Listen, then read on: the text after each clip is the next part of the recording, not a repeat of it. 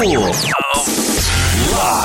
Ladies and gentlemen, boys and girls, Sumaho Locks. Starring 松田ロックスカリスマはいどうも、えー、スクールロックのダイナマイトカリス営業部長松です。ちょっと軽く入りましたけど。はいどうも。みたいなね。ありますけど。あのー、僕まあこの中でも引っ越したみたいな話しましたけど。最近引っ越して前までも浅草っていうところに住んでてあのー、浅草住んでるとやっぱおじいちゃんおばあちゃんってすごい多いんですよ。やっぱ高齢年高高高齢の方が多い。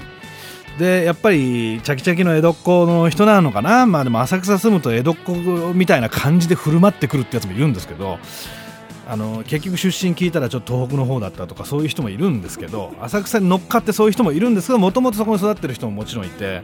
でそういうとこでこう高齢の方の飲みとかを隣の席とかで聞いてるとまあ僕らの年代まあ今僕40手前も39でで大体5校下の後輩、まあ、34としての先輩後輩の関係って結構絶対だったりするじゃない10するじゃないですか。あの10代でも。例えば18歳の子15歳の子とだいぶ違う3つの年齢。でもこれが高齢になってくると3つの年齢ってもうどうでもよくなるじゃないですか。僕らから見てたらもうおじいちゃんがおじいちゃんにこうてめえなんだよお前酒飲まねえなこの野郎ってすいませんって言ってるおじいちゃんとかを見てるともうたまらなく心が痛いっていうかそれどっかでこう先輩後輩っていうのをどっかでなしにしてほしいな。例えば60過ぎた65ぐらいから年、まあ、例えば年金もらいだしたらもう先輩後輩とかなしにしよう。だって65の人が68の人にそう怒られてたら俺見てられないんだもんだって。俺やっぱあれちょっとしんどいなと思って見てて。いつまで続くんだろうなって。だから今僕がお世話になってる先輩って大体2個上3つ上ぐらいで「ありがとうございます」とか言ってるけどこれが7080まで生きてて。なんか飲みますかって俺もうやってられねえよもう。やってられなくない？そんなの。だからその前も話もした水口食堂って浅草にちょっと有名な食堂があるんですけどそこにあの漫才協会の人とかいるんですよ。その芸人ね。でも結構高齢の方漫才協会なのかどっかの協会の人ですよね多分。いてあの若手が腹立つんだよっつって70ぐらいの人がいてあいつ呼び出せよって来た人65ぐらいの人が来た。だねあの若手が生意気で腹が立つんだってもうなんで65で言われなきゃいけないのって。もう俺どっかであれ直してほしいなと思うんだよな。見てられなくないですか？あの 全然ちょっと話長くなりますけど俺のね後輩でまあ家事ってやつがいてそのお父さんが今68かな？ね68でなんかあのお世話になってる先輩みたいな人に仕事をもらって暮らしてるんです。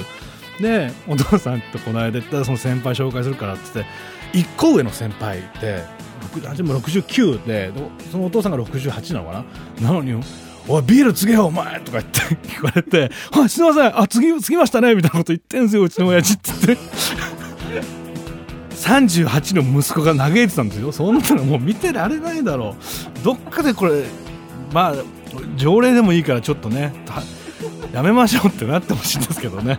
ちょっと長くなりましたけども。さ今回の松田ロックスは芦沢京都とのふて猫のコラボでございます。えみんな先週サイトにアップされた、え著作権横浜がちゃんと読んでくれましたか、え今回のテーマはジャスラックの役割著作者目線ということでまた猫がたくさん書いてありますね、えーあいつは猫しか描けないのかということでございますけども、まあ、松田部長も書いていただいてありがとうございます。ちゃんと、えー、漫画の最後のページにテキストの解説も載っていますのでそちらも必ず読んでおいてください。さあそれでは授業に行きましょう。シーズン6の授業は松田電話相談室。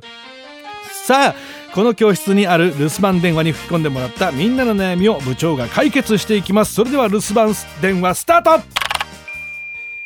島根県松江市シュガーピンクハッピーです。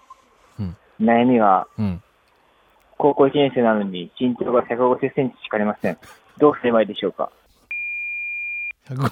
あの身長の悩みが届きましたけど 前も身長の悩みを答えて伸びたっていうそれを受けてのこの質問なのかな？150センチしか伸びたい。これはもう本当にジャンプすることです。